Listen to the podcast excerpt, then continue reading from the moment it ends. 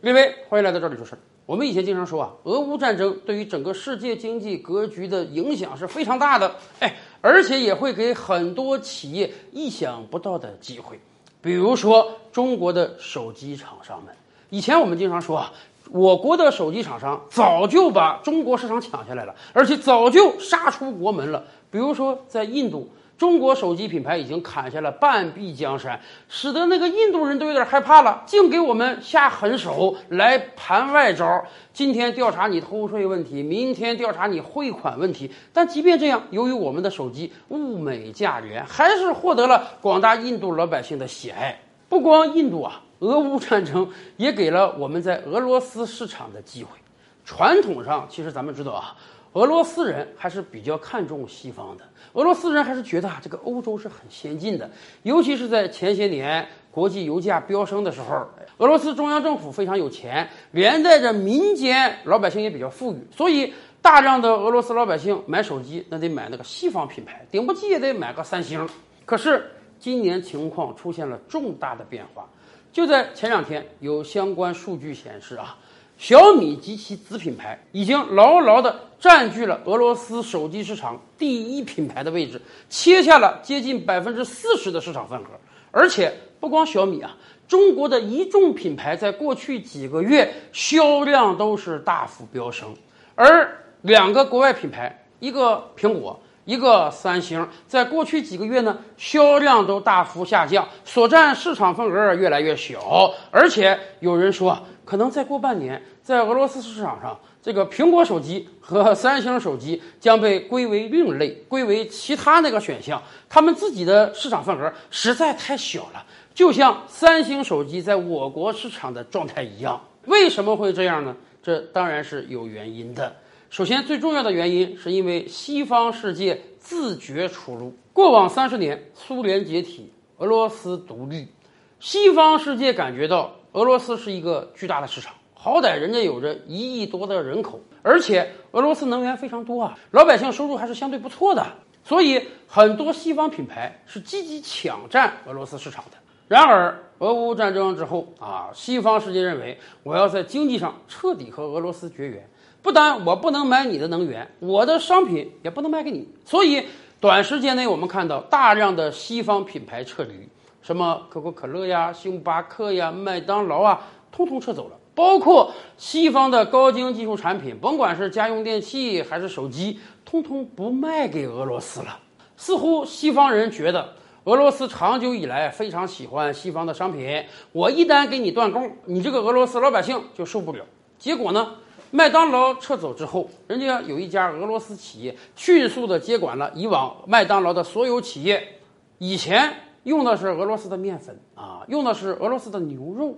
生产出来麦当劳在俄罗斯的商品卖给俄罗斯人。现在只不过是资方撤走而已，只不过是把招牌、logo、商标改了而已，还是那些面粉，还是那些牛肉，还是那个配方，俄罗斯人照买不误啊。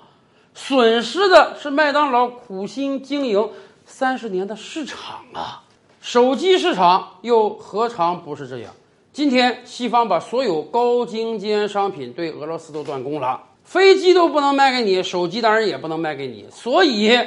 三星和苹果等于是主动的放弃了这个市场。哎，但是有朋友问，为什么主动放弃了？今天三星和苹果在俄罗斯还有不少的销量呢？原因也很简单，一方面，人家总有大量的库存吧。它并不是说俄乌战争一打响，俄罗斯境内所有的三星手机、苹果手机通通被销毁了。另一方面，考虑到有相当一部分俄罗斯老百姓对于这两个品牌的手机还是有着迷之信赖的，所以呢，俄罗斯是开放平行进口的。换句话讲，你走私点苹果和三星到俄罗斯呢，人家官方睁一眼闭一眼也让你卖，只不过你这样的量就会少，而且你走私吗？你这个价格还得提上去。所以今天在俄罗斯境内还是买得到三星手机和苹果手机的，只不过这个量会越来越少。当然，这俩手机的主动退出，就给了我国品牌一个非常好的机会。更关键的是，我们经常讲，我们人类对于品牌认知的建立，它是一个过程。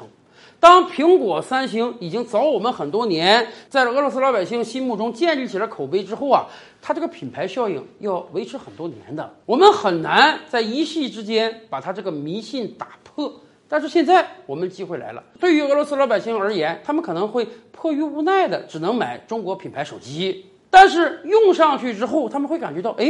中国手机也很好用啊，中国手机设计也很棒啊，不次于这个苹果和三星啊。哎，那就给了我们一个占领俄罗斯市场的机会。更关键的是，我们在价格上是很有优势的。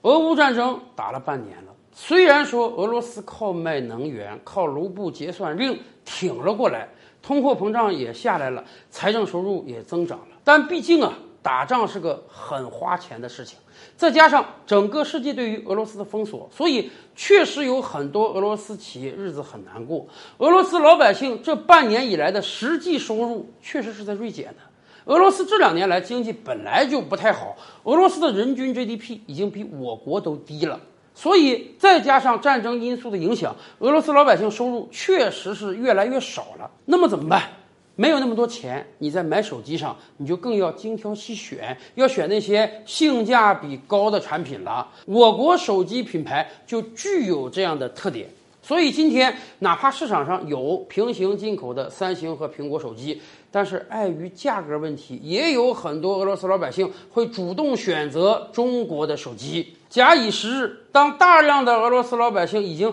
习惯的用了中国品牌手机，而且感觉到确实价格便宜，性能上一点都不次于这个苹果、三星，那么即便将来有一天苹果、三星重回俄罗斯市场，也会有大量的俄罗斯老百姓主动选择中国品牌手机的，就像在印度市场一样，这是老百姓自发的选择。